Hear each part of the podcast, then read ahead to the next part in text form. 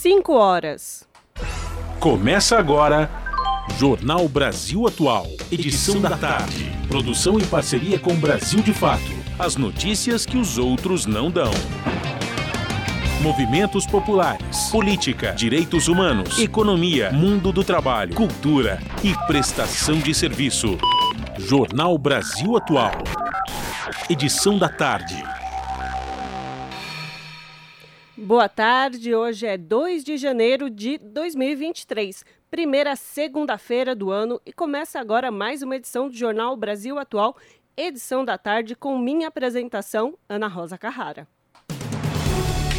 E estas são as manchetes de hoje. Neste domingo, dia 1 de janeiro, Luiz Inácio Lula da Silva foi empossado presidente da República para o seu terceiro mandato. Ele assume como 39º presidente do Brasil. Pres... Presidente sobe a rampa do Palácio do Planalto de mãos dadas com representantes do povo brasileiro. Durante a solenidade no dia de ontem, foram empossados também os 37 ministros e ministras escolhidos por Lula para comporem seu governo. O novo presidente da Petrobras, Jean Paul Prats, do PT, afirmou que a política de preços indexados com o dólar será reavaliada. A bancada do PSOL na Câmara dos Deputados protocolou um pedido de prisão preventiva do ex-presidente Jair Bolsonaro, do PL, no Supremo Tribunal Federal, o STF. Novo valor do salário mínimo começou a vigorar no dia 1. O reajuste também atingiu pagamentos realizados pelo INSS e pelo CAD O estádio da Vila Belmiro, Casa dos Santos, recebeu nesta segunda-feira o corpo do rei do futebol, Pelé, para o seu velório. As homenagens durarão 24 horas. Para participe, do Jornal Brasil Atual por meio dos nossos canais facebook.com no Instagram, arroba Rádio Brasil Atual, no Twitter, Brasil Atual ou pelo WhatsApp 011 96893 7672.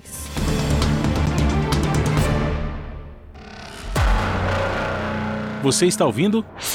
Jornal Brasil Atual, edição da tarde. Uma parceria com Brasil de Fato. Na Rádio Brasil Atual. Tempo e temperatura.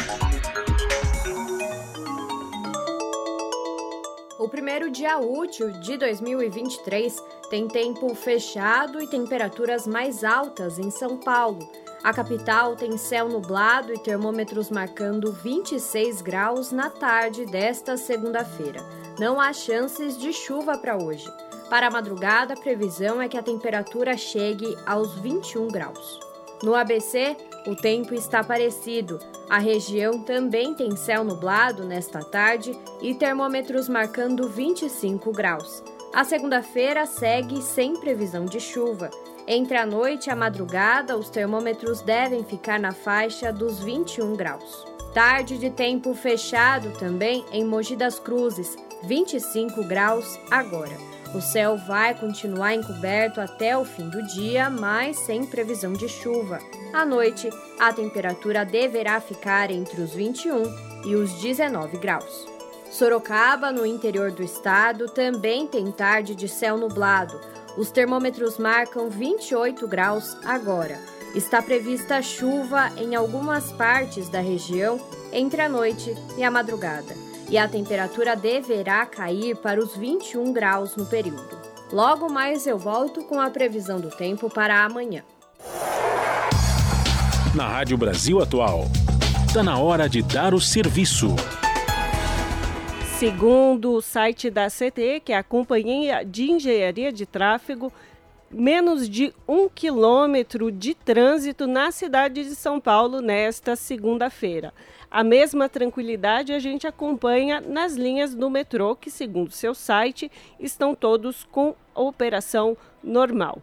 Já segundo o site da Ecovias, a, via Anchieta, no quilômetro, do quilômetro 63 ao 60, uma pequena condi condição de lentidão e na rodovia Imigrantes, do 70 ao 66, um pequeno congestionamento.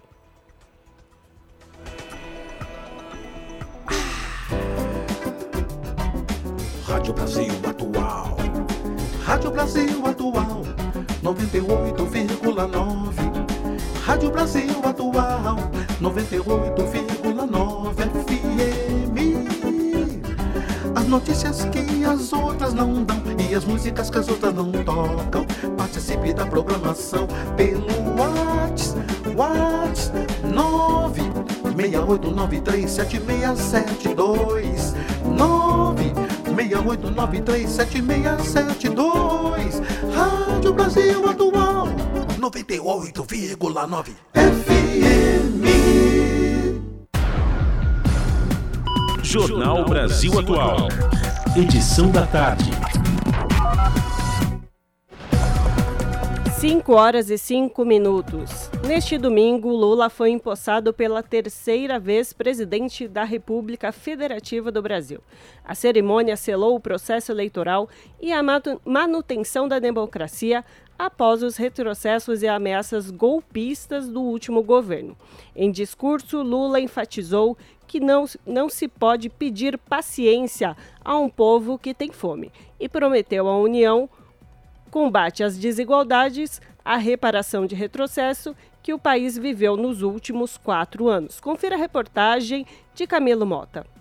2 de janeiro de 2023 e o novo governante do país foi empossado nesse domingo em Brasília. Luiz Inácio Lula da Silva, o 39º presidente da República, eleito pela terceira vez via voto popular e já em exercício. A cerimônia iniciou às duas da tarde. O presidente saiu do hotel às 2h20 acompanhado pela esposa e primeira-dama Rosângela Lula da Silva, o vice-presidente Geraldo José Rodrigues Alckmin Filho e a esposa Lúcia Guimarães Ribeiro Alckmin. Mesmo com as recomendações da própria segurança, Lula decidiu desfilar no Rolls-Royce aberto. O presidente foi eleito pelo movimento Vamos Juntos pelo Brasil, união de mais de 10 partidos e programa de governo elaborado em conjunto com a sociedade civil. E das principais promessas de campanha, o combate à fome de novo. O comboio chegou às 2h42 da tarde na rampa do Congresso para cumprimentar os presidentes da Câmara e Senado, e os quatro foram recebidos por parlamentares, ministros do Supremo e os ex-presidentes Dilma Rousseff e José Sarney. Na abertura da sessão, o presidente do Congresso, senador Rodrigo Pacheco, prestou homenagem a Pelé e ao Papa Bento XVI. Após o juramento, a assinatura e leitura do termo de posse, Lula abriu seu discurso cumprimentando a mesa, que contou com a presença presença da ministra presidenta do Supremo Tribunal Eleitoral Rosa Weber, o procurador-geral Augusto Aras e demais autoridades. Agradeceu o voto de confiança do povo brasileiro pela terceira vez, o compromisso de combater as desigualdades e citou a devastação do governo que herda. Pela terceira vez, compareço a este Congresso Nacional para agradecer ao povo brasileiro. Renovo o juramento de fidelidade à Constituição da República se estamos aqui hoje, é graças à consciência política da sociedade brasileira e à frente democrática que formamos ao longo desta histórica campanha eleitoral. Foi a democracia a grande vitoriosa nesta eleição, superando a maior mobilização de recursos públicos e privados que já se viu, as mais violentas ameaças à liberdade do povo a mais abjeta campanha de mentiras e de ódio tramada para manipular e constranger o eleitorado brasileiro. Nunca os recursos do Estado foram tão desvirtuados em proveito de um projeto autoritário de poder. Nunca a máquina pública foi tão desencaminhada dos controles republicanos. Nunca os eleitores foram tão constrangidos pelo poder econômico e por mentiras disseminadas em escala industrial. Apesar de tudo, a decisão das urnas prevaleceu, graças a um sistema eleitoral internacionalmente reconhecido por sua eficácia na captação e apuração dos votos. Ao longo desta campanha eleitoral, vi a esperança brilhar nos olhos de um povo sofrido. em decorrência da destruição de políticas públicas que promoviam a cidadania, os direitos essenciais, a saúde e a educação. Vi o sonho de uma pátria generosa que ofereça oportunidade a seus filhos e filhas em que a solidariedade ativa seja mais forte que o individualismo cego.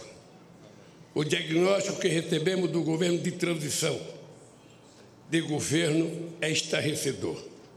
Esvaziar os recursos da saúde, desmontar a educação, a cultura, a ciência e tecnologia, destruir a proteção do meio ambiente, não deixar os recursos para a merenda escolar, a vacinação, a segurança pública, a proteção às florestas e a assistência social.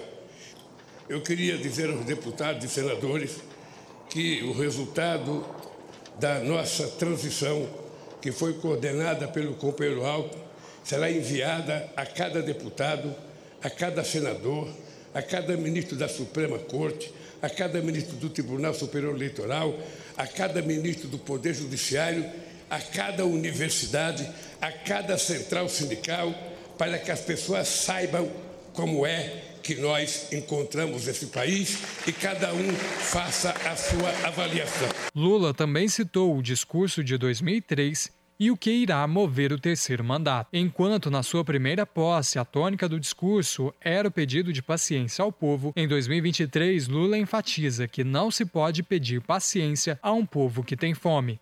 Diante do desastre orçamentário que recebemos, apresentamos ao Congresso Nacional proposta que nos permitiu apoiar a imensa camada da população que necessita do Estado para simplesmente sobreviver. Quero agradecer à Câmara e ao Senado pela sensibilidade frente às urgências do povo brasileiro. Resisto à atitude extremamente responsável do Supremo Tribunal Federal e do Tribunal de Contas da União frente às situações que distorciu a harmonia dos poderes. Assim fiz, porque não seria justo nem correto pedir paciência para quem tem fome. Nenhuma nação se ergueu nem poderá se erguer sobre a miséria do seu povo. Lula também enfatizou a defesa da solidariedade e da liberdade desde que democrática, criticando o seu antecessor, e que todos que infringiram leis serão punidos. Esse processo eleitoral também foi caracterizado pelo contraste entre distintas visões de mundo. A nossa, centrada na solidariedade e na participação política e social para a definição democrática dos destinos do país. A outra, no individualismo, na negação da política, na destruição do Estado em nome de supostas liberdades individuais. A liberdade que sempre defendemos é a de viver com dignidade, com pleno direito de expressão e manifestação e, sobretudo, de organização. A liberdade que eles pregam é a de oprimir o vulnerável, massacrar o oponente e impor a lei do mais forte acima das leis da civilização o nome disso é barbárie.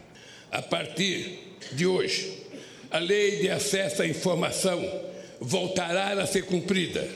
O portal da transparência voltará a cumprir seu papel.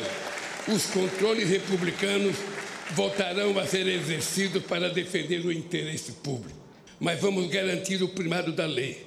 Quem errou responderá por seus erros, com direito à ampla defesa dentro do devido processo legal. O presidente também disse que o país será soberano e que o governo vai preservar com afinco a Amazônia. O futuro pertencerá a quem investir na indústria do conhecimento, que será objeto de uma estratégia nacional planejada em diálogo com o setor produtivo, centro de pesquisa de universidades, junto com o Ministério da Ciência e Tecnologia e Inovação, os bancos públicos estatais agência de fomento à pesquisa. Nenhum outro país tem as condições do Brasil para se tornar uma grande potência ambiental a partir da criatividade da bioeconomia e dos empreendimentos da sociobiodiversidade. Vamos iniciar a transição energética e ecológica para, um agropecu... para uma agropecuária e uma mineração sustentáveis, uma agricultura familiar mais forte e uma indústria mais verde. Nossa meta é alcançar o desmatamento zero na Amazônia, a emissão zero de gás de efeito estufa na matriz energética. não precisa desmatar para manter e ampliar sua estratégica fronteira agrícola. Não é preciso derrubar nenhuma árvore. É só replantar os 30 milhões de hectares de terra degradada que a gente vai poder viver sem derrubar madeira, sem fazer queimada e sem precisar invadir os nossos biomas.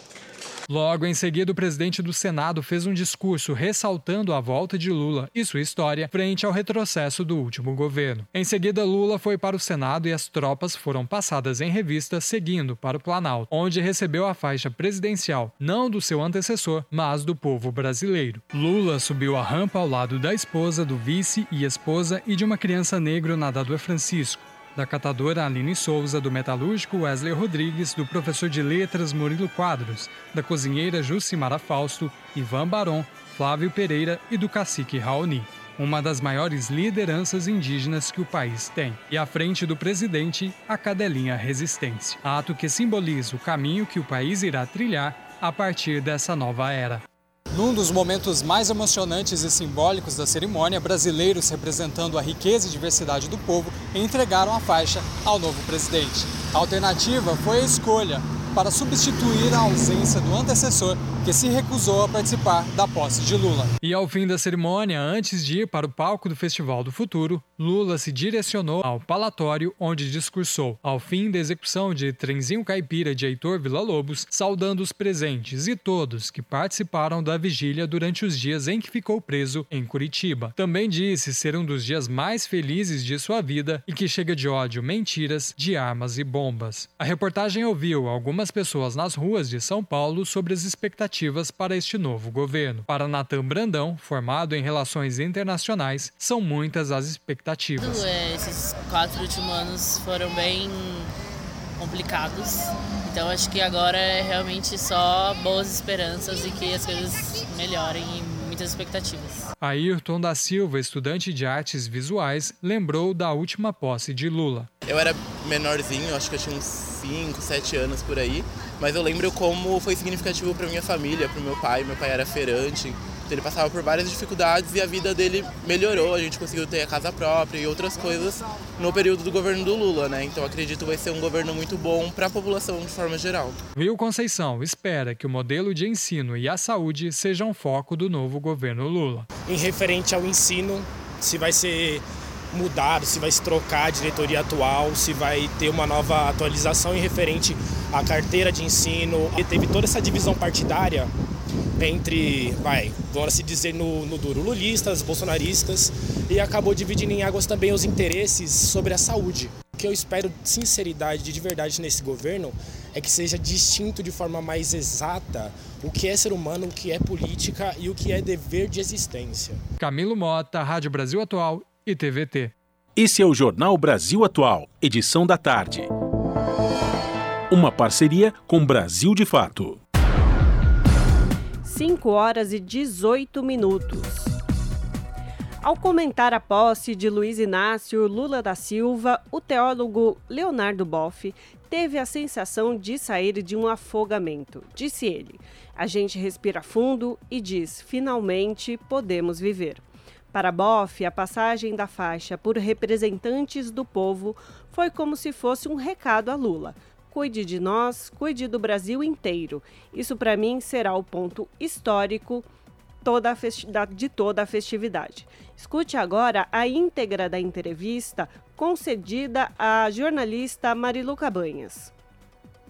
E a gente vai destacar, neste momento, um trecho do discurso de Lula no parlatório. Vou ler aqui antes de chamar o nosso entrevistado. É o seguinte: há muito tempo não víamos tamanho abandono e desalento nas ruas. Mães garimpando lixo em busca do alimento para seus filhos. Famílias inteiras dormindo ao relento, enfrentando frio, chuva e medo.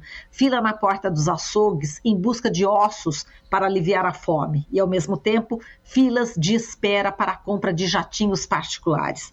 Tamanho abismo social é um obstáculo à construção de uma sociedade justa e democrática e de uma economia próspera e moderna. Assumimos o compromisso de combater dia e noite todas as formas de desigualdade, de renda, de gênero e de raça. Desigualdade entre quem joga comida fora e quem só se alimenta de sobras. É inadmissível que os 5% mais ricos detenham a mesma fatia de renda que os demais 95%. E tem outros trechos que a gente, ao longo dessa conversa, com Leonardo Boff, teólogo, nós vamos seguir aqui conversando. Olá, Boff, muito prazer em recebê-lo. Com muita alegria, logo no começo desse ano, com nova esperança e um, um futuro mais promissor para todos nós. Bom, Boff, a gente começa destacando né, exatamente essa problemática da fome que a gente vive no Brasil. Lula eh, se emocionou demais, né, eh, chorou quando ele lembrava exatamente quando a gente se depara nas ruas né, com trabalhadores desempregados, com aqueles cartazes dizendo me ajuda. E realmente quando ele falou isso, ele emocionou todo o Brasil, né, Boff?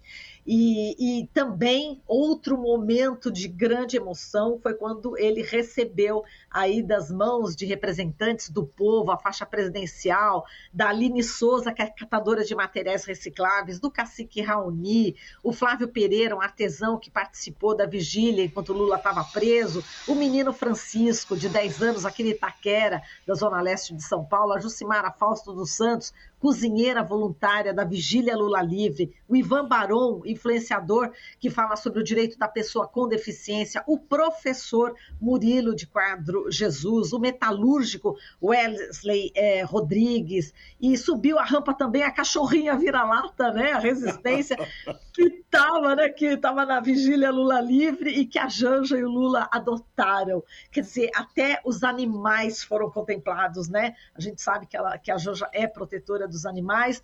É, enfim, como é que você viu a emoção? Conta pra gente, é, Boff.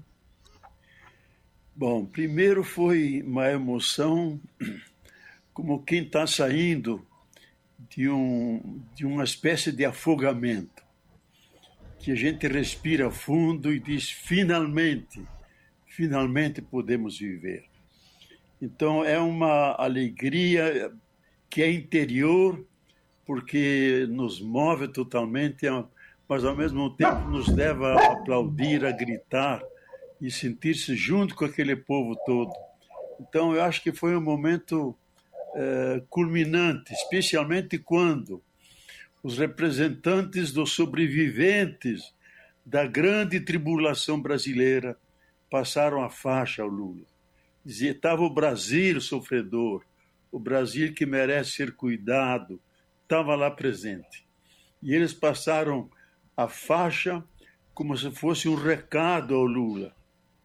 Cuide de nós, cuide do Brasil inteiro. E isso, para mim, foi o, talvez o ponto mais alto e será um ponto histórico eh, de toda essa festividade. E Boff, é, qual que é a sua expectativa agora? O governo Lula já empossado com seus ministros, é, enfim, ele já fez uma série, assinou né, uma série de, de medidas provisórias, despachos. É, qual, na sua opinião, é a grande missão do presidente Lula agora, neste início de governo? Porque a gente sabe que o Brasil está destruído. Então, qual que é a prioridade neste momento, na sua opinião?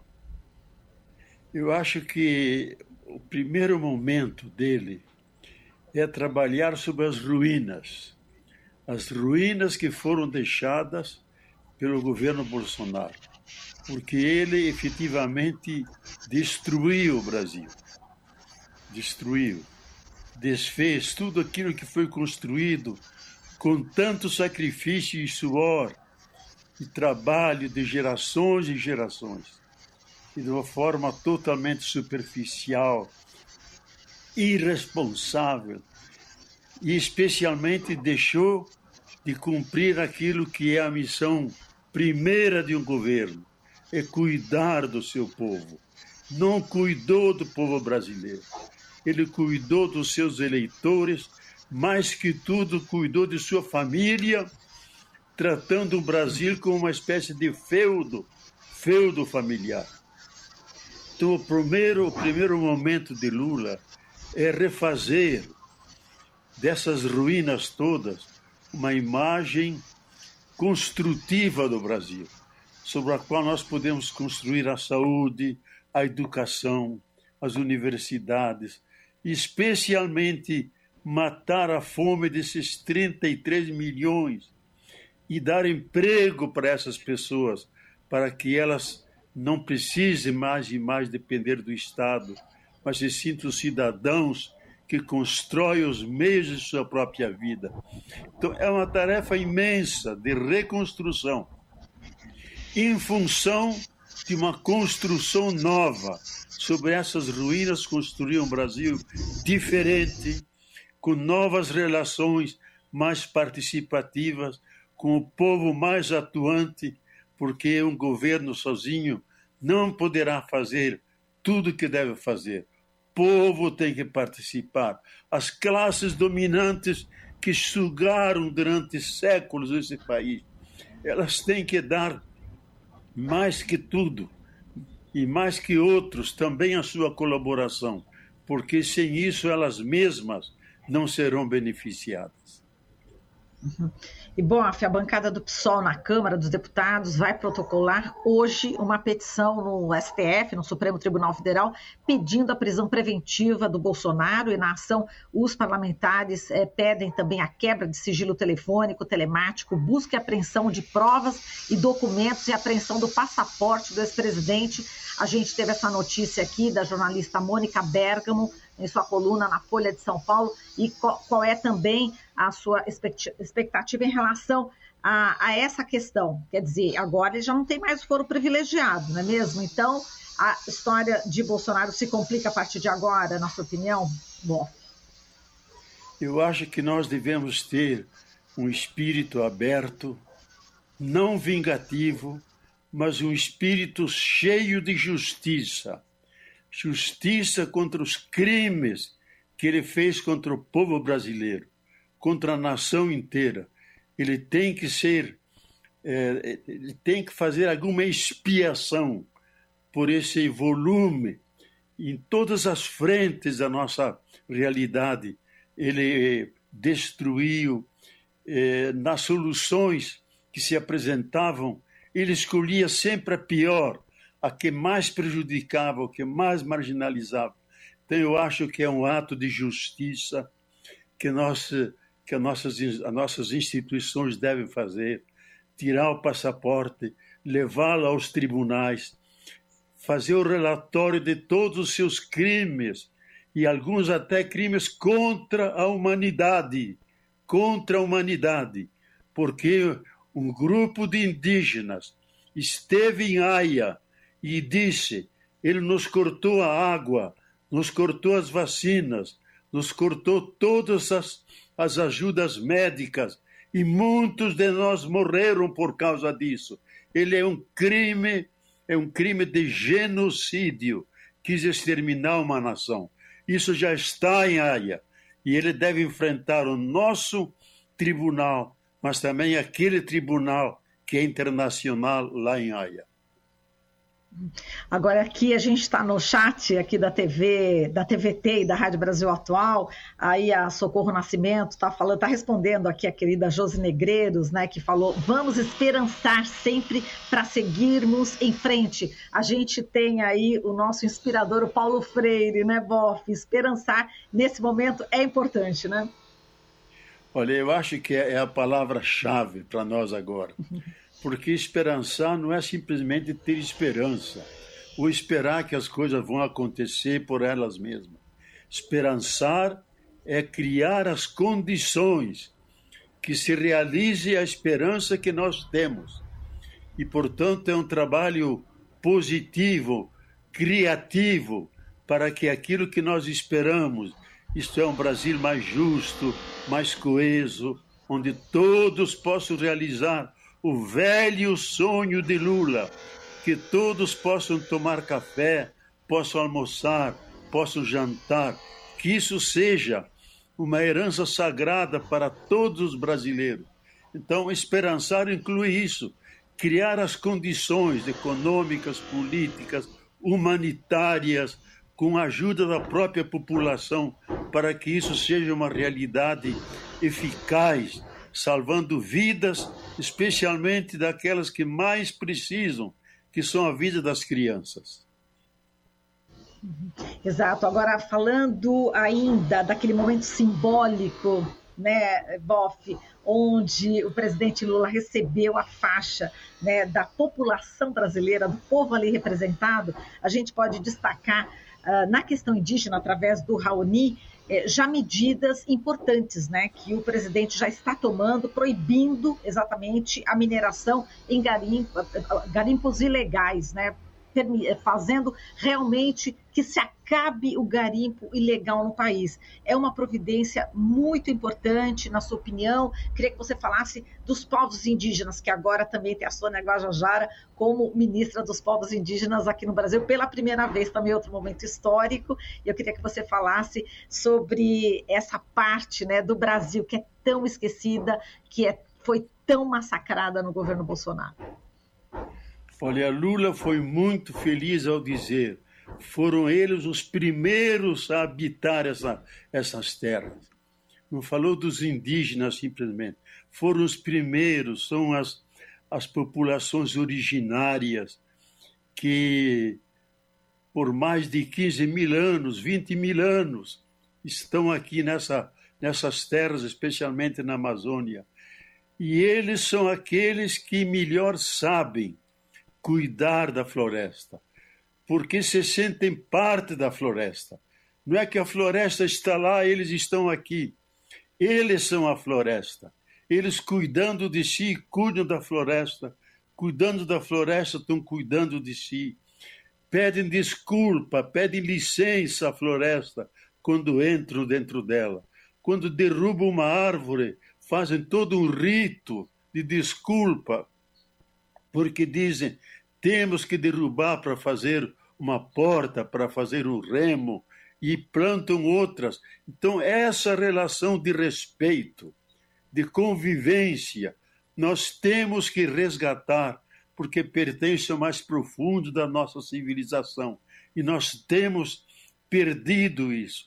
Perdemos o respeito às pessoas, o respeito à natureza, o respeito à alteridade, e especialmente esse amor entranhável que é a nossa Mãe Terra, que tudo nos dá para podermos continuar a viver. E Boff, falando em Mãe Terra e natureza, é, a presença da cachorrinha, né, resistência, ela, ela tem um significado também especial, não tem, Boff? Porque primeiro a Janja falou não vai ter tiro de canhão, não não vai ter tiro de canhão, porque isso realmente prejudica os animais, prejudica as pessoas com deficiência, prejudica os bebês.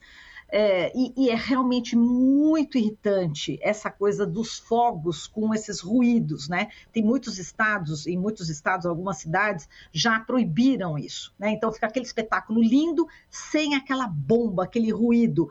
Parece pouco, né? Quer dizer, é, é um ato onde ela colocou o cachorro ali mas quer dizer muita coisa em relação também aos animais que pertencem exatamente ao planeta Terra, né, Boff? E, e falar dessa coisa, de, desse barulho, desse ruído, parar com isso, é uma questão também é, civilizatória, uma questão é, de, de, de, a gente avançar um pouco na questão humana, né?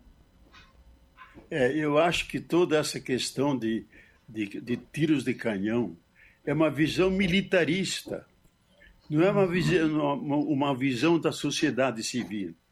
Canhão é para guerra, e nós não queremos isso. E esse, esse cachorrinho, essa cachorrinha, representam os 580 dias que Lula estava pre, preso, que eu pude visitá-lo duas vezes.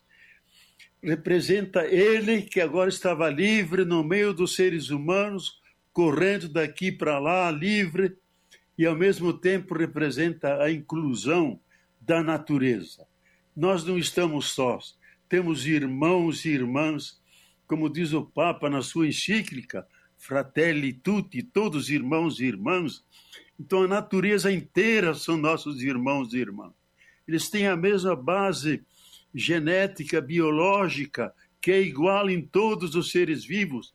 Então a presença do animal aí é um símbolo daquilo que foi Lula como preso e agora livre no meio do povo. E por outro lado, a presença da natureza. Não queremos ser antropocêntricos, só pensar nos seres humanos.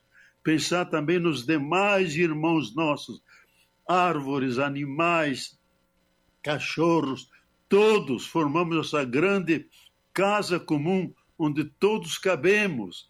Então esse cachorrinho, ele inaugura uma visão nova.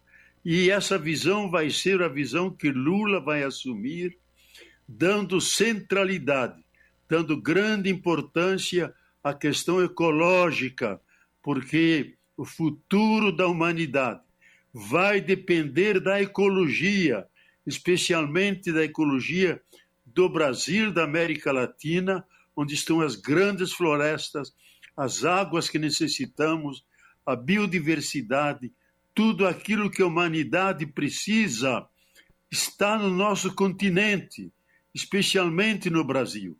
E Lula tem consciência da nossa responsabilidade face a nós mesmos para que todos sejam alimentados, mas face à humanidade que nós podemos ajudar a ela continuar dentro desse planeta.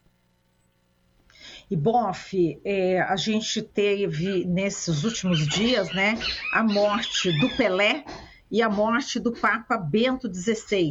O presidente Lula vem hoje aqui para Santos. Eu estou aqui na Baixada Santista, estou aqui em Guarujá, aqui ao lado é Santos, e o presidente Lula estará aqui também é, participando do velório do rei do futebol, atleta do século, Edson Arantes do Nascimento, Pelé. E, bom, enfim, temos a morte também do Papa Bento XVI. Queria que você falasse, por favor, a respeito dessas duas personalidades. Olha, eu acho que Pelé é o exemplo da articulação, da unidade da matéria com o espírito. O corpo dele, unido com a capacidade, que é mais que capacidade, é a arte, a arte do futebol, de saber qual é o momento certo para dar o, o, o drible, quando deve chutar, quando deve dar a cabeçada. Essa junção de elementos fez dele um gênio, a união da matéria com o espírito, e o espírito criador. A grandeza de, de Pelé existe, eh, consiste na capacidade criadora de cada passo, de cada drible, de cada momento em que ele podia chutar a bola para fazer gol. Então eu acho que ele vai permanecer na história como um símbolo, um símbolo de todos os esportistas. E é bom que tenha sido um negro, um brasileiro que veio lá de baixo e nunca foi arrogante, sempre se se abraçava, se confundia com o povo, com os fãs dele, nunca rejeitou ninguém. Agora, outra coisa é, é, o, é o Papa Bento XVI. Lógico, toda a cristandade se comove com isso, porque vê no Papa sempre uma referência fundamental da fé, da comunidade cristã. Entretanto, nós devemos distinguir entre Joseph Ratzinger, o teólogo, o erudito, e o Papa Bento XVI. São duas coisas diferentes. Veja, o Papa, como uh, o, o, Joseph Ratzinger, é um, um erudito do estilo europeu que domina a, as, as várias ramos da ciência daquele, daquela bolha centro-europeia. E isso ele era extremamente inteligente e pode ser considerado realmente uma inteligência uh, brilhante. Eu mesmo fui próximo a ele, chegamos a ser amigos e pude admirar esse seu lado. Entretanto, entretanto, ele estava muito, eu diria, refém aquele universo centro-europeu. não conhecia quase nada da América Latina, não conhecia a hecatombe, o genocídio que, se, que ocorreu aqui na América Latina. Ele deu aquela versão comum, que foi uma colonização tranquila, uma, uma cristianização serena, a tal ponto que o presidente Maduro, lá da, da, da Venezuela, solicitou que ele pedisse desculpa ao, ao povo latino-americano. E ele o fez, porque reconheceu que a evangelização aqui se fez com a cruz e se fez com a espada, matando e, ao mesmo tempo, liquidando com as religiões tradicionais.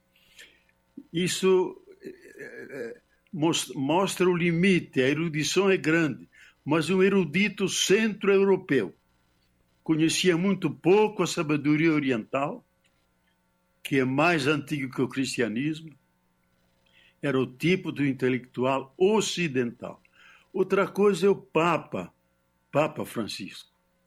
E aí eu devo dizer que é um Papa que não esteve à altura dos desafios que a igreja estava sofrendo.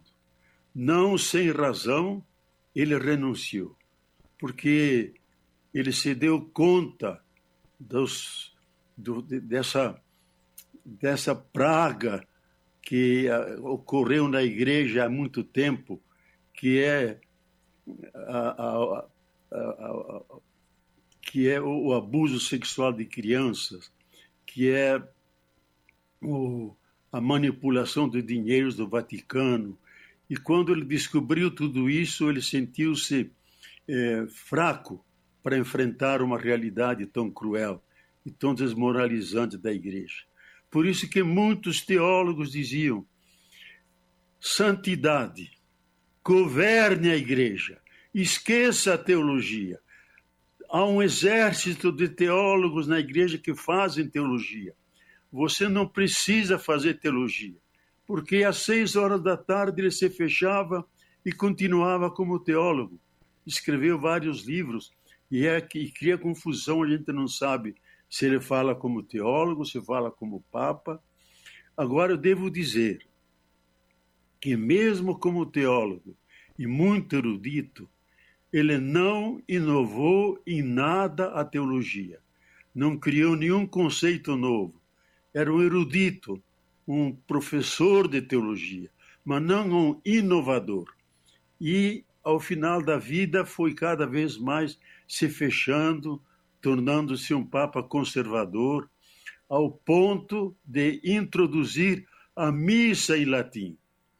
A missa em latim. E ter mandado proibir as, a, a missa dos negros, dos indígenas que foram feitos aqui na América Latina.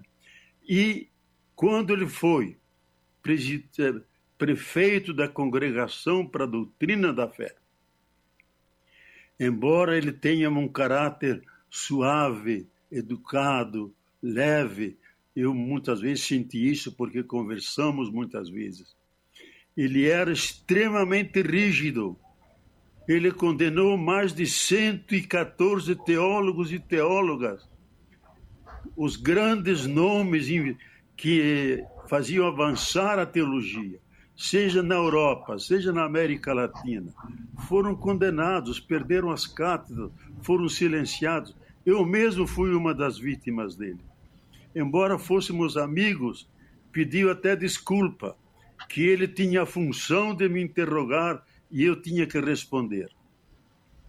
Mas os grandes teólogos europeus como Hans Küng, como Skillebeck, na América Latina como Ivone Gebara, como Gustavo Gutierrez, como outros tantos, mais de 114 teólogos e teólogas. Nunca na igreja houve tanto rigor, especialmente as cabeças mais brilhantes, de tal forma que nós falamos que com João Paulo II e o Papa Bento XVI conhecemos um inverno na igreja, um retrocesso. Eles se mostrou cada vez mais conservador, entendia a igreja como uma espécie de castelo cercado de inimigos que era o mundo moderno que ele devia defender de toda maneira. Diferente esse Papa que disse o Papa Francisco: a igreja é um hospital de campanha, acolhe todo mundo, não importa se tem religião, se está casado, se não está casado. Diálogo com o mundo. E era uma pessoa que temia o mundo moderno. Em vez de descobrir as vantagens da modernidade, ele via antes os seus defeitos. Mas, de toda maneira, é uma, é uma história que se encerra.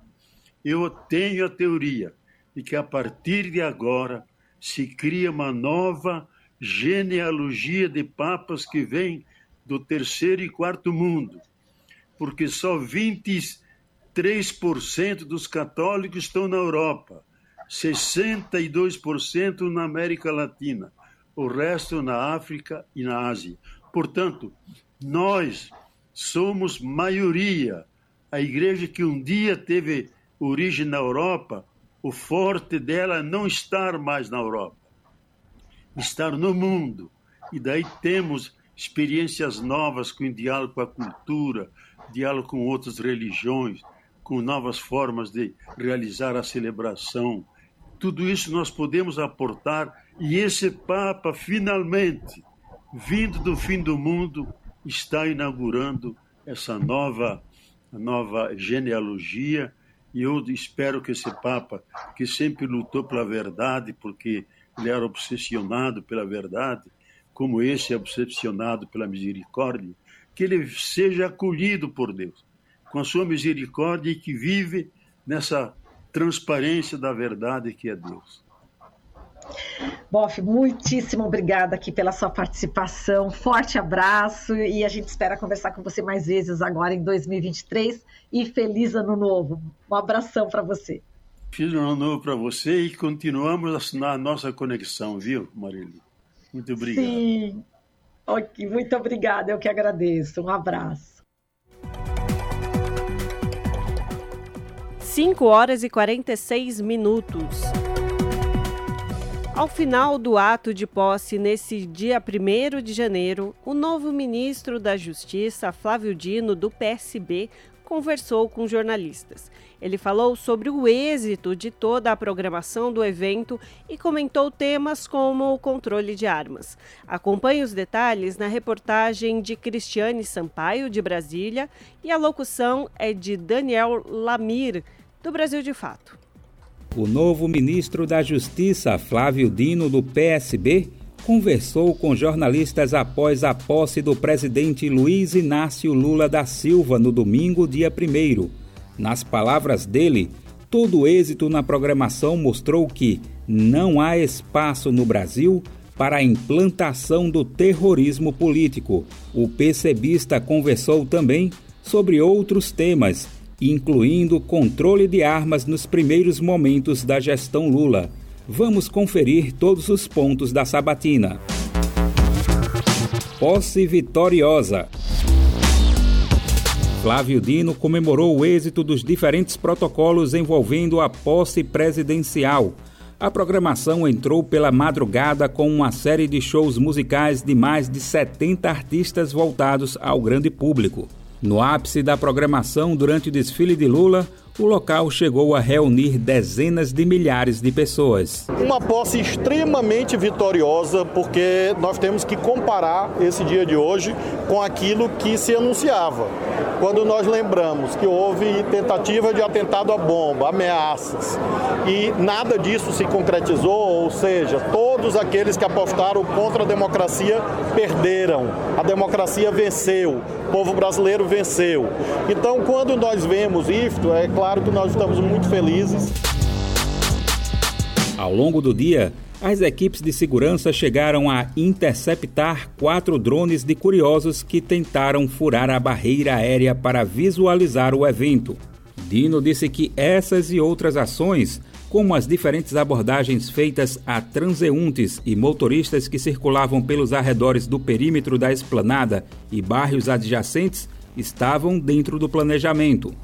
O forte aparato que atuou no evento mobilizou, por exemplo, Todo o efetivo da Polícia Civil, da Polícia Militar e do Corpo de Bombeiros do Distrito Federal, que estiveram de prontidão ao longo de toda a programação. Já da Polícia Federal foram acionados mais de mil agentes durante o evento. Para Dino, o sucesso dos trabalhos se deveu não somente ao que chamou de dimensão institucional, com os trabalhos das forças de segurança, mas também à participação popular, representada pela multidão de apoiadores que foram à esplanada. Armas. No revogaço feito por Lula nas primeiras horas de governo, o petista editou um decreto que suspende o registro de armas de fogo de uso restrito de CACs, que são caçadores, atiradores e colecionadores, além de particulares. A norma também impõe limites à quantidade de armas e munições de uso permitido, suspende a liberação de novos certificados de pessoas já registradas como CACs e ainda registros de clubes de tiro. A expansão desse tipo de permissão foi uma das principais medidas adotadas nos últimos anos pelo governo Bolsonaro, que, alinhado à pauta da indústria bélica, buscou ampliar o uso de armas no país. A decisão de Lula atende a reivindicações já amplamente colocadas por especialistas no tema e atores da sociedade civil organizada que demandam medidas de maior proteção à população. Dino afirmou que outras ações devem seguir em convergência. Então, o primeiro desafio, sem dúvida, é a concretização desse decreto que nós propusemos, o presidente acolheu e foi agora assinado. E a partir daí, evidentemente, tem outras ações que vêm em convergência com essa, sobretudo nessa área de segurança pública. Questionado sobre o que o novo governo pretende fazer com aqueles que já adquiriram armas por conta de decretos de Bolsonaro, o ministro da Justiça explicou que a proposta se baseia em dois momentos, sendo o primeiro a edição do decreto, que prevê a formação de um GT, Grupo de Trabalho para tratar do momento posterior. Esse grupo de trabalho deverá envolver interlocutores com os Ministérios da Justiça, da Defesa e da Fazenda, o Conselho Nacional de Justiça, o Conselho Nacional do Ministério Público e entidades civis. Sem Anistia versus Anderson Torres.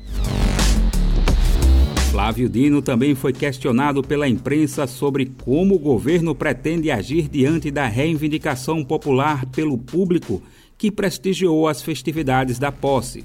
Durante o discurso de Lula no Planalto, uma maré de apoiadores puxou um forte coro gritando sem anistia, enquanto o petista mencionava diferentes atos da gestão Bolsonaro. O coro lembra casos como o do agora ex-ministro da Justiça de Bolsonaro, Anderson Torres, que se envolveu em uma série de problemas relacionados à condução das forças de segurança. Gerou indignação popular, por exemplo, a postura da Polícia Rodoviária Federal durante o segundo turno das eleições, quando agentes fizeram operações pelo país, principalmente no Nordeste, atrasando e até impedindo o trânsito de pessoas que se dirigiam às urnas.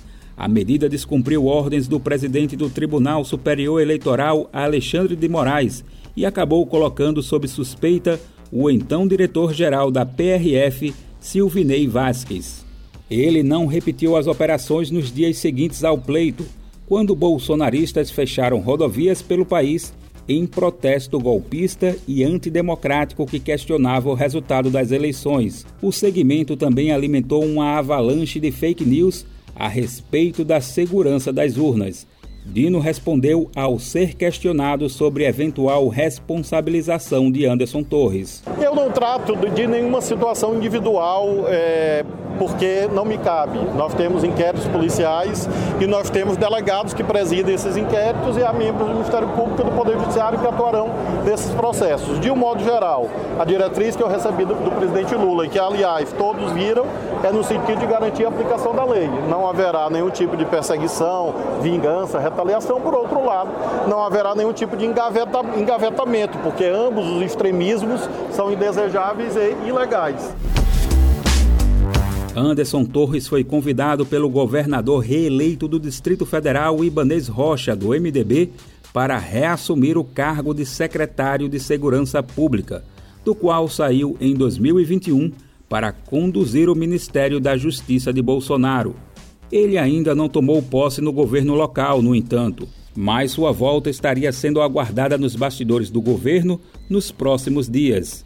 Da Rádio Brasil de Fato, com reportagem de Cristiane Sampaio de Brasília. Locução: Daniel Lamir. Você está ouvindo? Jornal Brasil Atual, edição da tarde. Uma parceria com Brasil de Fato. 5 horas e 54 minutos. A professora de Ciência Política da UFRJ e da, do Programa de Pós-Graduação em Ciências Sociais da Universidade Federal Rural do Rio de Janeiro, Maiara Goulart, comentou o discurso do então vice-presidente Hamilton Mourão no último dia 31. Goulart também falou sobre a posse do presidente Luiz Inácio Lula da Silva. Seu discurso emocionado, o cenário que o petista vai encontrar no Congresso Nacional e o que será o movimento bolsonarista que viu seu líder fugir do Brasil. Acompanhe a entrevista com Rafael Garcia. Aqui no Jornal Brasil Atual, nós conversamos agora com a professora de Ciência Política da Universidade Federal do Rio de Janeiro, professora Maíra Goulart. Seja bem-vinda mais uma vez aqui ao Jornal Brasil Atual. E a gente vai falar agora sobre o fim desse ciclo que a gente espera não ver repetir nesse país de retrocessos. O discurso do vice-presidente Mourão, o discurso de saída, se é que a gente pode chamar aquilo de discurso do Jair Bolsonaro. Como é que a senhora está avaliando esse fim de desgoverno do Bolsonaro? Mas o bolsonarismo está aí. O discurso do Mourão já foi dando umas cutucadas no próprio Bolsonaro e a gente tem também outros personagens, né? A gente tem o Tarcísio de Freitas aqui em São Paulo, aí no Rio de Janeiro tem o Cláudio Castro, governador do estado do Rio de Janeiro. Como é que a senhora avalia a possibilidade de ocuparem esse espaço da extrema-direita esses políticos que se elegeram na esteira do bolsonarismo? Tá, muito bem. Você me perguntou um montão de coisa, vou separar. Primeiro a gente vai falar dos discursos, né? Mas para falar dos discursos, a gente tem que falar antes de um certo silêncio. Porque mais do que discursos a serem comentados, o que mais me chama a atenção no momento atual é o silêncio de Jair Bolsonaro, o silêncio, é uma falta de liderança para o que sobrou do bolsonarismo, né? O bolsonarismo, ele assim que acaba a eleição, Bolsonaro se mantém em silêncio e isso já provoca uma certa fragmentação. A própria derrota eleitoral já faz com que franjas do bolsonarismo se desconectem e se aproximem do PT. Portanto, conforme vai se agravando esse silêncio, você permite que mais franjas se desconectem. O que sobra é um grupo muito radical e minoritário, que, contudo, por não estar sendo alimentado com discursos de radicalização por parte do líder, começa a perder coesão. E isso chama atenção como que a falta de um líder dificulta a articulação de um movimento, né? Um movimento ganhar coesão e capacidade de agir. Eles não conseguem agir, não estão agindo, estão em silêncio. E o que Mourão faz, né, no seu discurso de ontem ou de anteontem, é tentar arrebanhar essas franjas que não são particularmente as mais radicalizadas, que podem garantir algum grau de coesão é, para a ação de governo é, do PT. No caso de Bolsonaro, ele tem um problema muito grande que é a construção de uma certa camisa de forças discursiva pela contestação sucessiva das urnas, do processo eleitoral, do sistema político quando ele não encontra aliados para fazê-la, ele fica um pouco é, num, num lugar estreito. Mas me chama a atenção a falta de aptidão dele, de mesmo com essas limitações discursivas, de prover alguma coisa que oriente os seus liderados. A ida dele para os Estados Unidos é muito emblemática, quando precisaria estar aqui junto com seus concidadãos, os protegendo desse momento de adversidade, essa fuga é muito emblemática. Aí a segunda coisa que você me pergunta é o que, que vai ser do bolsonarismo ou da extrema-direita? E aí você cita o Tarcísio e o Cláudio Castro. Olha, eu não posso falar com tanta propriedade do Tarcísio, mas do Cláudio Castro, sim, porque eu sou do Rio de Janeiro. Cláudio Castro não é um representante da extrema-direita. Ele não tem um conteúdo ideológico muito determinado. Ele, ele faz mais parte daquele tipo de político tradicional, cuja o arranjo né, é com as elites locais, com trocas feitas com as elites locais, aquelas elites locais que têm relações diretas com seus cidadãos, o vereador que todo mundo conhece, o prefeito que todo mundo conhece, e Cláudio Castro soube alinhavar apoio dessas lideranças e construiu sua base eleitoral dessa forma. Ele não construiu fazendo arroubos ideológicos de extrema direita.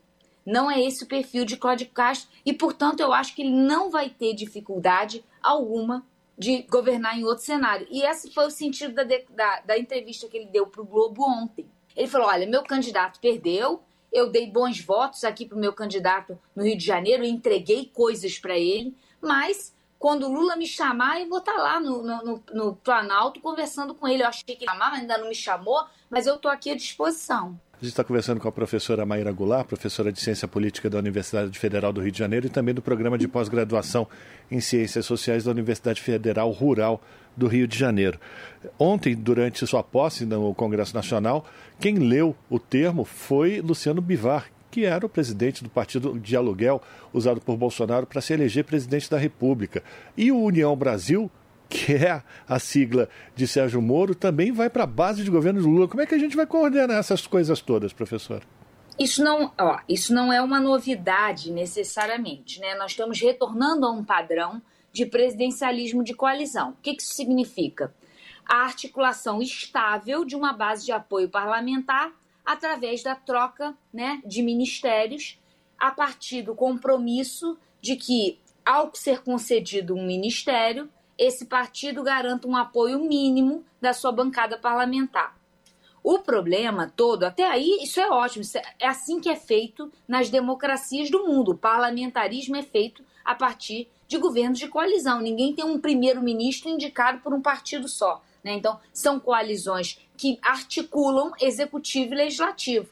Isso é é, trazido à tona no Brasil como uma prática, porque nós somos um regime presidencialista e, portanto, não temos uma articulação necessária como a votação do primeiro-ministro entre executivo e legislativo. Isso é feito a partir de arranjos, né? que a gente está chamando de presidencialismo de coalizão, esse tipo de arranjo que envolve é, a composição dos ministérios. O governo Lula está acreditando num retorno a esse padrão.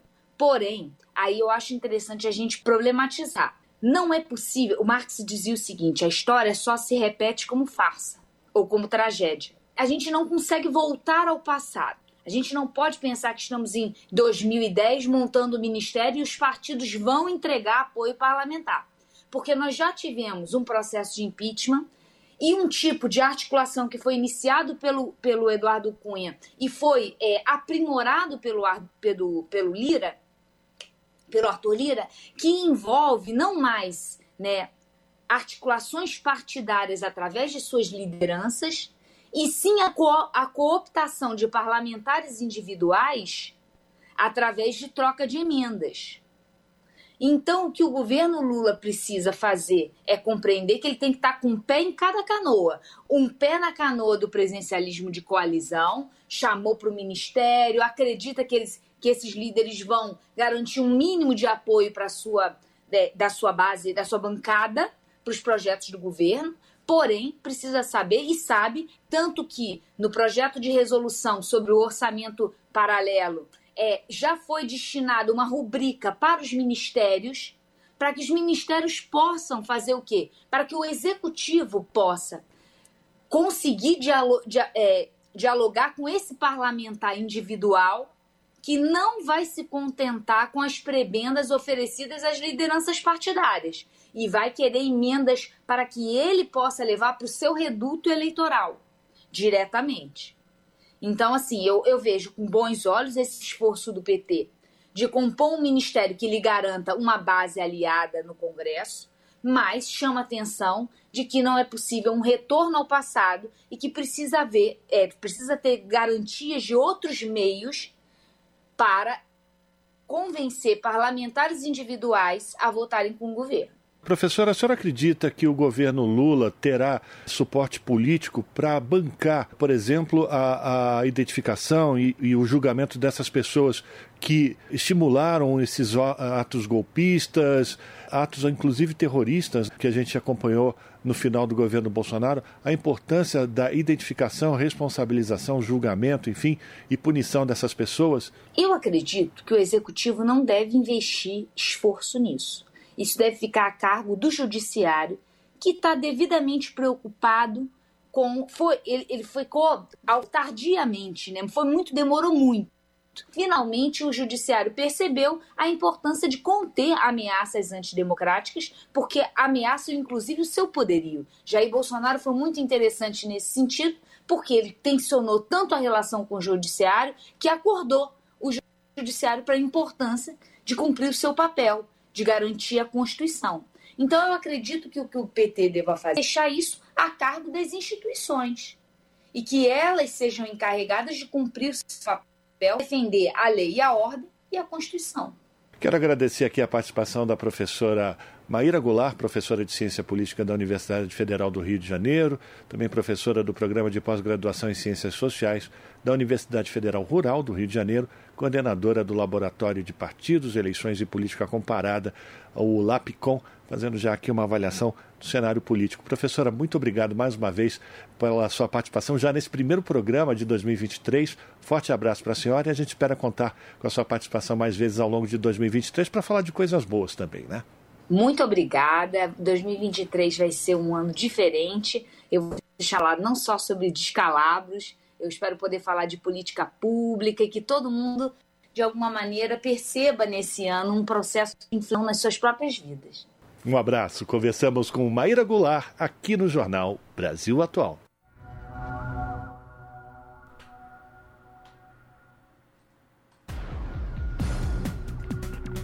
18 horas e 6 minutos. A bancada do PSOL na Câmara dos Deputados protocolou um pedido de prisão preventiva do ex-presidente Jair Bolsonaro do PL, na manhã desta segunda-feira, dia 2 de janeiro, no Supremo Tribunal Federal, o STF. Com informações da redação do Brasil de Fato de São Paulo, a locução é de Daniel Lamir.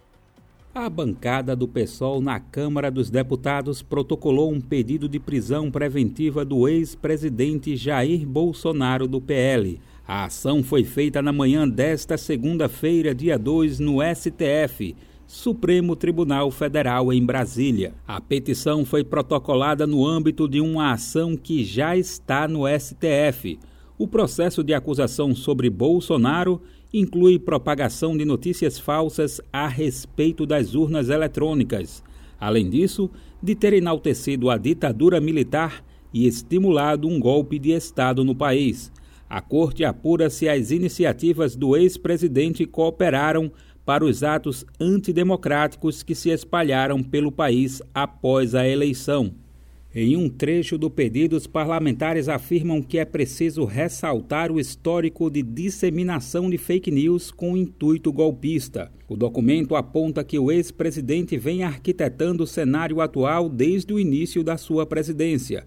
Na ação, os parlamentares do PSOL pedem também a apreensão de documentos e do passaporte de Bolsonaro, além da quebra de sigilo telemático e telefônico do ex-presidente. O documento é assinado por Juliano Medeiros, presidente do PSOL, além de Sâmia Bonfim, de São Paulo, Fernanda Melchiona, do Rio Grande do Sul, Ivan Valente, de São Paulo, Áurea Carolina, de Minas Gerais, Glauber Braga, do Rio de Janeiro, Guilherme Boulos, de São Paulo, Talíria Petrone, do Rio de Janeiro, Luísa Erundina, de São Paulo, Érica Hilton, de São Paulo, Célia Chacriabá, de Minas Gerais, entre outros. No dia 30 de dezembro do ano passado, Jair Bolsonaro, ainda presidente do Brasil, abandonou o país e foi para os Estados Unidos, sem passagem ou previsão de retorno. Em seu entorno, há um temor de que ele seja alvo de um mandado de prisão expedido por Alexandre de Moraes, ministro do STF. Entre os bolsonaristas, há também o receio de que o governo de Luiz Inácio Lula da Silva, do PT, exponha os possíveis crimes cometidos pela gestão do ex-presidente e que Bolsonaro e seus filhos se tornem alvo fácil para a justiça brasileira. Da Rádio Brasil de Fato, com informações da redação em São Paulo. Locução: Daniel Lamir. Jornal Brasil Atual. Edição da tarde. Renata Miele, coordenadora do Centro de Estudos de Mídia Alternativa Barão de Tararé, que participou do grupo de trabalho de transição no tema da comunicação, diz que não quer se juntar àqueles que, co que colocam o governo Lula numa posição de emparedada sobre a escolha do ministro das Comunicações. Vamos acompanhar a entrevista completa que Miele concedeu à jornalista Marilu Cabanhas mas a gente vai repercutir a posse do presidente Lula agora, nesse momento, com a Renata Miele, a jornalista, ela que é coordenadora do Centro de Estudos da Mídia Alternativa Barão de Tararé. Renata, você ainda está no Fórum Nacional pela Democratização da Comunicação. Conta pra gente. E a tua emoção em relação à posse de Lula? Foi um dia emocionante, né? Eu acho que para quem luta, né, atua na política e luta por um país mais democrático, qualquer pessoa se emocionou muito ontem, né? Foi um dia muito cheio de símbolos, né? É, a posse foi muito simbólica, o, a passagem da faixa, né, que na verdade também é um ato simbólico, né, porque ele já tinha feito a assinatura lá no Congresso Nacional, foi uma coisa é, única no mundo, né? Quer dizer, o povo brasileiro simbolizado ali naquelas pessoas, entregando a faixa é, para o presidente Lula. Foi um dia muito especial. É, eu não estou mais no Fórum Nacional pela Democratização da Comunicação, fiquei uns tantos anos por lá, coordenadora geral, agora estou me dedicando mais ao Barão de Tararé mesmo.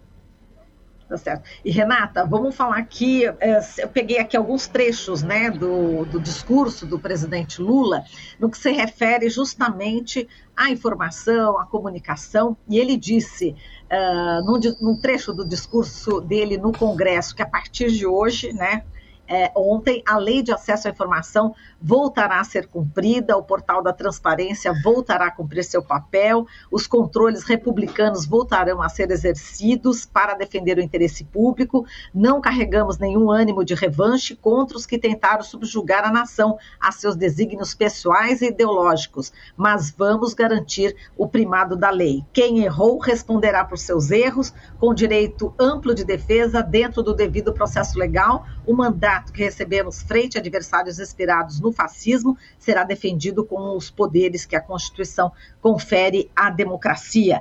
Ainda tem um outro trecho, é, o Lula, na realidade, né, assinou um despacho que determina a Controladoria Geral da União reavaliar no prazo de 30 dias 30 dias as decisões que impuseram sigilo sobre informações e documentos da administração pública. A gente pode começar a conversa por aí, né, Renata? Como é que você viu já essas decisões do presidente Lula? Eu acho que essa questão da lei do acesso à informação era um compromisso, né, diante da prática autoritária de colocar as informações públicas de interesse público sob sigilo, sigilo até de 100 anos, né, que o presidente, ex-presidente eh, Jair Bolsonaro eh, cometeu, né, então eh, a ALAI foi uma grande conquista do movimento social e da sociedade brasileira, né, é um instrumento, um mecanismo de fiscalização, de acompanhamento é, das ações do Estado. Para nós que somos jornalistas, né, Marilu, é um instrumento uhum. indispensável para que a gente possa fazer com responsabilidade, com base em informações, o nosso trabalho cotidiano de levar à sociedade né, informações é, relevantes e com dados corretos, né?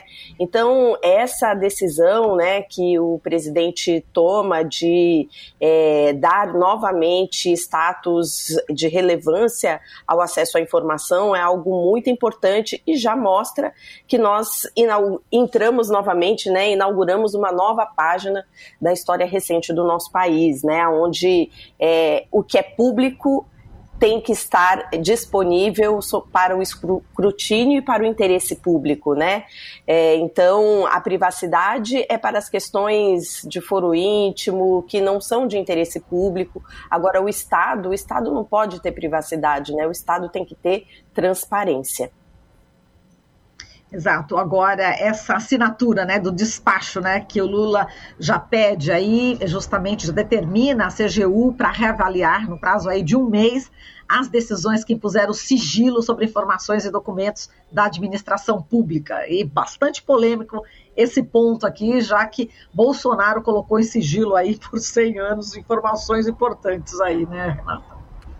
É, e, e, ele colocou em sigilo informações que provavelmente comprometem, né, a sua, a sua ação, né, é, é, desviando, né, recursos ou contrariando preceitos constitucionais, o interesse público. Então, à medida em que essas informações passam a ser é, públicas, né, é, nós vamos ter oportunidade de conhecer né, o que foi de fato, quais foram as medidas né, equivocadas, as orientações, as decisões erradas que esse é, país é, foi submetido nos últimos quatro anos. Né? Questões envolvendo a vacina, é, coisas muito importantes que nós agora, é, que não foram, né, não, não pudemos ter acesso durante o governo de transição, né, porque estavam sob sigilo, mas que agora também a gente vai poder é, incluir nesse diagnóstico do Estado brasileiro que foi é, realizado e entender a responsabilidade do governo anterior em situações gravíssimas que nós vivemos, como, por exemplo, na pandemia, né? E Renata, vamos agora falar sobre o novo ministro né, das Comunicações, o deputado federal Juscelino Filho, do União Brasil do Maranhão. É, enfim, essa escolha gerou bastante polêmica. Inicialmente estava previsto o deputado federal Paulo Teixeira, do PT de São Paulo, para o cargo, mas o Paulo acabou indo para o desenvolvimento agrário. E como é que você vê né, essa, o Ministério das Comunicações, que é um ministério bastante estratégico nas mãos aí do União Brasil, do Juscelino Filho. Então, Marilu, para responder sua pergunta, ainda vou destacar dois trechos que do presidente durante a sua posse. É, um que ele falou de forma muito relevante ainda na Câmara sobre a importância, né, entre as questões prioritárias, né, os eixos prioritários que ele listou ali naquele discurso muito contundente, é, a questão da universalização do acesso à internet, né? Então ele colocou isso como uma das questões centrais, né, do seu governo e que é uma luta histórica, né? Já podemos dizer histórica, né? Já vem pelo menos alguns anos que a gente vem falando que o acesso à internet é um direito fundamental porque através da internet o cidadão pode acessar inclusive outros direitos, né? E ele falou muito durante é, os discursos dele, tanto na Câmara quanto no, no, no, no, no, no Planalto, né? Parlatório. Sobre isso, tanto no parlatório, sobre é, a onda né, de desinformação, de é, fake news e todas essas questões que foram determinantes né, para é, o clima né, tóxico e para a própria eleição do Bolsonaro em 2018, mas para todo o processo político eleitoral agora no último período, a sanha golpista que se articulou através né, das plataformas de rede social. Ele, inclusive, é, disse Abre aspas. A relevância da eleição no Brasil refere-se, por fim, às ameaças que o modelo democrático vem enfrentando. Ao redor do planeta, articula-se uma onda de extremismo autoritário que dissemina o ódio e mentira por meios tecnológicos que não se submetem a controles transparentes. E ele continuou dizendo da importância deste assunto ser enfrentado no próximo governo. Eu participei, né, Malu, do GT de comunicações, né, na, no governo de transição, e uma das questões que nós discutimos muito foi a necessidade de se é, estruturar um espaço para enfrentar exatamente a discussão de como você garantir um acesso significativo à internet através de políticas públicas que não apenas é, confiram ao setor privado é, a, a prerrogativa de levar a internet, né, porque no Brasil a internet é cara, né?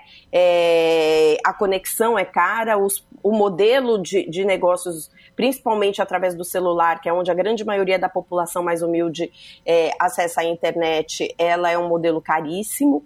E o debate de regulação de plataformas, que é o que a gente vinha fazendo. Nesse sentido, a indicação de um ministro, né, o Juscelino, que vem do Maranhão, que é médico e que não tem nenhuma nenhum contato com a agenda da comunicação. Acho que essa é a primeira questão. É do União Brasil, é de um campo, digamos, mais à direita, não é um, não é um ministro que vem do campo popular, como a gente esperava, como a gente reivindicou. Chegamos a entregar cartas né, para o governo de transição, divulgamos, fizemos movimentos para destacar a importância desse ministério e da necessidade dele permanecer num campo político que compreenda, que tivesse compromisso com uma agenda de discussão dos temas da comunicação, né? E esse ministério acabou parando no, na mão de um aliado, né? E que não tem qualquer uh, intimidade com a agenda da comunicação. Eu acho que é cedo para a gente fazer uma avaliação mais contundente sobre o caráter que vai ser dado a esse ministério pelo Juscelino, é, é preciso que a gente aguarde a indicação dos secretários né, que vão uhum. assumir as pastas uhum. e entender qual vai ser a política que ele vai aplicar. O que, que eu tenho dito, Marilu? É, eu tenho dito assim: é, por mais que os ministérios sejam destinados a aliados e a partidos, o governo é do presidente Lula e os ministérios não vão poder adotar políticas que vão de encontro com os objetivos de reconstrução nacional, de ampliação da democracia, de ampliação da participação popular. Então, é, eu não quero fazer coro com aqueles que já colocam o governo Lula numa posição emparedada, sabe? Por conta da indicação. Não foi uma indicação que agradou o movimento, o movimento não, não, não se sente contemplado, né? Nós não estamos, digamos, uh, animados ou entusiasmados, porém, é preciso a gente aguardar as indicações das secretarias, entender se parte das recomendações que nós é, incluímos no GT serão incorporadas na ação política, por exemplo, a criação de um Conselho Nacional de Comunicação com participação popular para contribuir na elaboração das políticas públicas. Se ele fizer isso, já está dando um passo é, importante na história política do nosso país, ou se vai ignorar tudo que foi produzido. É, então, é cedo para fazer uma avaliação. Mas eu acho que a gente tem que ter essa visão, Marilu. Mari... É um governo do presidente Lula, não do Juscelino, e espero que ele se adeque a esta realidade. Sim, agora, por outro lado, né, Renata, nós temos aqui como ministro-chefe da Secretaria de Comunicação, SECOM, uh, o deputado, federal pelo PT do Rio Grande do Sul, o Paulo Pimenta. Né? Ele é jornalista, é formado pela Universidade, Federal de Santa Maria, uh, enfim, e, e é, é, é, é, ele sim acompanhou exatamente toda essa construção por, por essa tentativa né, de uma política na comunicação do país que seja realmente é, democrática. Né? Enfim, como é que vocês estão vendo o nome do, do Paulo Pimenta? E a gente já sabe também que o João Brant né, foi escolhido para assumir a Secretaria de Políticas Digitais. Também é outra boa notícia, né, Renata? Sim, são duas grandes notícias, né? O Paulo Pimenta é um, né, um parceiro, né? É, muito solícito com as coisas que o Barão o convida, ele participa, é um deputado atuante, procura compreender, enfrentar né, esses temas da comunicação também. Eu acho que foi uma escolha muito feliz né, do, do presidente Lula e ele está animado, né? Também isso conta muito, né? É, como você mesmo citou, é jornalista, vai poder aí é, ter um olhar mais abrangente sobre uma parte né, importante da política de comunicação, porque o que a gente precisa entender é que o Ministério das Comunicações ele é um ministério que precisa olhar para as políticas estruturantes no campo da infraestrutura, do acesso, do direito à comunicação, né? É, e essa é a tarefa, digamos, do Ministério das Comunicações. A SECOM, ela tem uma outra tarefa, né? Que é a tarefa de colocar em prática a comunicação institucional é, do governo, né? E junto com isso, né, é, ajudar aí na gestão, né? Está, está junto, né? É, é, está pendurada, como a gente diz na, na SECOM, a empresa Brasil de Comunicação. Então, nós sempre discutimos muito, por exemplo, a necessidade de o Brasil ter uma política republicana de distribuição de verbas publicitárias do Estado brasileiro, distribuição de verbas que não podem alimentar apenas os grandes monopólios privados de comunicação. É papel do Estado promover recursos, né, que garantam a diversidade e a pluralidade dos meios de comunicação no Brasil. Isso não significa dar recursos para aqueles que falam bem do governo, significa você olhar o arranjo midiático do Brasil, que se alterou muito nos últimos anos, né, com vários, é, é, é, várias formas, né, é, você tem cooperativas, você tem é, é, instrumentos que são totalmente digitais, que funcionam apenas na internet. Hoje você tem é, meios de comunicação segmentados, então você tem a mídia índia, você tem mídias quilombolas. Então é papel do Estado promover diversidade, pluralidade e fazer chegar é, campanhas públicas para esses públicos também, né? Então, acho que ele tem um grande desafio, que é tentar construir na SECOM essa política de distribuição de verbas publicitárias que precisa ter esse olhar, que não é um olhar que engorda os cofres daqueles que já é, têm é, poder significativo de mercado, mas contribuir para fortalecer essa diversidade de meios de comunicação que surgiram no país. Né? O João chegando aí nessa secretaria aí é, de serviços digitais é muito importante, um parceiro de anos da luta pela democratização da comunicação, foi meu companheiro quando nós estávamos no FNDC num período e ele tem uma visão muito estruturante né, dos desafios e dos problemas que precisam ser enfrentados nessa agenda. Então, eu acho que a gente, se de um lado houve aí uma certa digamos, insatisfação, do outro, há uma expectativa muito grande com as possibilidades que se abrem é, com a indicação do Paulo Pimenta e do João nessa, nessa secretaria também, para que a gente possa, se, não, digo, não digo revolucionar, mas pelo menos mexer um pouco aí essas peças na perspectiva de ter, né, como eu disse, uma política que olhe para os pequenos, que olhe para essa diversidade, que converse com o povo brasileiro de uma outra maneira, né? E Renata, vai acabar essa história de usar o dinheiro público justamente para as mídias que propagam justamente as fake news. Foi o que aconteceu no governo Bolsonaro, né? Eu espero que sim, Marilu. E isso é um debate muito uhum. delicado e muito importante, né? Que, na verdade, a gente, quando eu era do FNDC, nós chegamos a apresentar é, algum debate sobre esses critérios. O que nós precisamos no Estado brasileiro é de critérios transparentes sobre como se destinam a, os recursos publicitários, para que não haja discricionariedade. Então, é, é, veículos de comunicação que sejam reincidentes em propagação de mentiras, em propagação de é, é, conteúdos de discriminação, de preconceito, né? É, eu acho que tem que ter uma série de critérios. Esses veículos é, não podem receber verbas públicas, verbas provenientes do Estado brasileiro. Podem pegar verbas no mercado, né? Mas não no Estado. Me lembro uma vez, só a título de exemplo, né? E tal, é, é, é a, a, nossa revista Veja, né? Ela tem um histórico bastante atribulado, né? Eu me lembro que na época ela tinha feito um, uma capa que era um remédio de diabetes, se não me engano, agora posso estar falhando a memória, e que um dos efeitos colaterais desse remédio era o emagrecimento. E fez uma capa irresponsável, estimulando a automedicação das pessoas como um remédio milagroso para perder peso. Quer dizer, isso é um tipo de desinformação que vem na capa de uma revista de grande circulação nacional, que pode é, levar a problemas de saúde das pessoas. Então, na época, a gente deu esse exemplo. Né? Como, que, como que o Estado é, pode investir recurso numa revista que faz isso?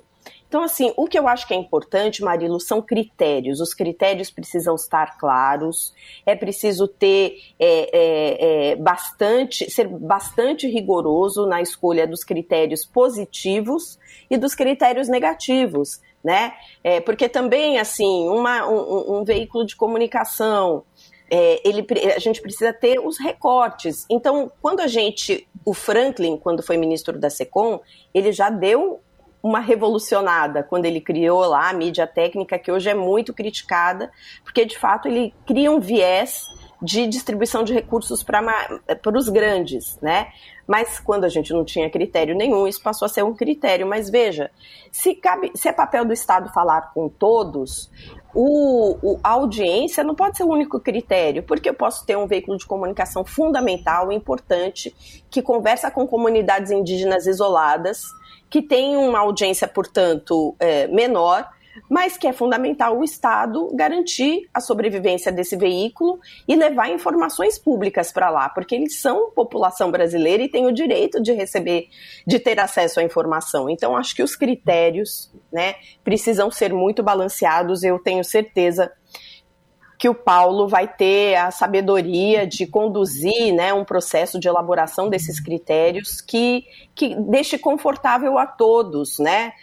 todo critério vai ser passível de crítica, mas uma vez que ele existe, é, a distribuição das verbas do Estado deixa de ser discricionária e a crítica de que você está dando dinheiro para quem te apoia deixa de existir, né? Você pode discutir o critério e aperfeiçoar sempre, e é esse, eu acho, que é a mensagem principal que a gente vai querer conversar com ele, quer dizer, nós precisamos avançar.